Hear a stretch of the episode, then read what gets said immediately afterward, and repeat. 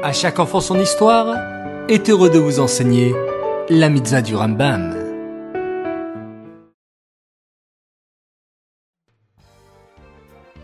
Bonjour les enfants, Bokertov, content de vous retrouver, j'espère que vous êtes en pleine forme. Baou Hashem. Aujourd'hui, nous avons une mitzvah du Rambam qui est la mitzvah positive numéro 107. Il s'agit du commandement qui nous a été enjoint, selon lequel on devient impur au contact d'un mort. Savez-vous les enfants qu'un homme vivant a en lui une neshama qui le fait vivre? C'est grâce à elle qu'il peut pratiquer les mitzvot.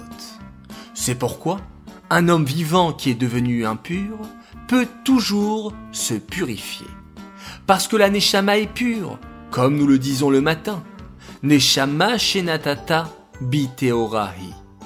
Lorsqu'un homme devient impur, c'est uniquement son corps qui devient impur, car on ne peut pas rendre impur notre Neshama. C'est pourquoi nous devons purifier notre corps s'il est devenu impur, afin qu'il ressemble toujours à notre Neshama. Mais vous allez me dire, tout cela date de l'époque du Beth Amikdash.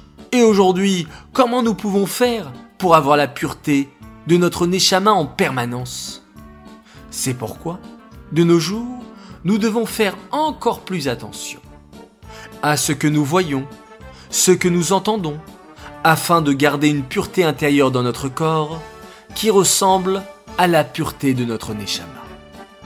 Ces mitzvot du Rambam sont dédiés pour la Refuachilema, la guérison complète et rapide de Aaron David Alevi, Ben Menucha Odel Esther.